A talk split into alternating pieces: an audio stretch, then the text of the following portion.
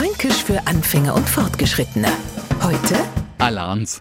Bestimmt sind Sie ja schon mal umzogen. Am besten geht das ja, wenn einen an Haften Leid mithelfen. Typischerweise bieten sie ja immer alle oh, aber wenn es dann noch soweit ist, hat er eine Rückenschmerzen, dem anderen ist schlecht und wieder ein anderer, der muss zufällig genau an dem doch ganz weit weg. Ist End vom Lied, Sie Stänger mit ihrem ganzen Krempel allein da. Springt noch in allerletzter Minute doch nur eine Ei, Kennersen erleichtert um einen Hals fallen und stöhne ein Licht Danke. Alans hätte das zwar nie backt dem Nicht-Franken, der jetzt nicht vor Alarms drauf kommt, wie mir das mahne, erklären wir das am besten mit einem mega erfolgreichen Film. In der Hauptrolle Kevin und der war Alarms da haben. Fränkisch für Anfänger und Fortgeschrittene. Morgen früh eine neue Folge. Alle Folgen als Podcast unter radiof.de.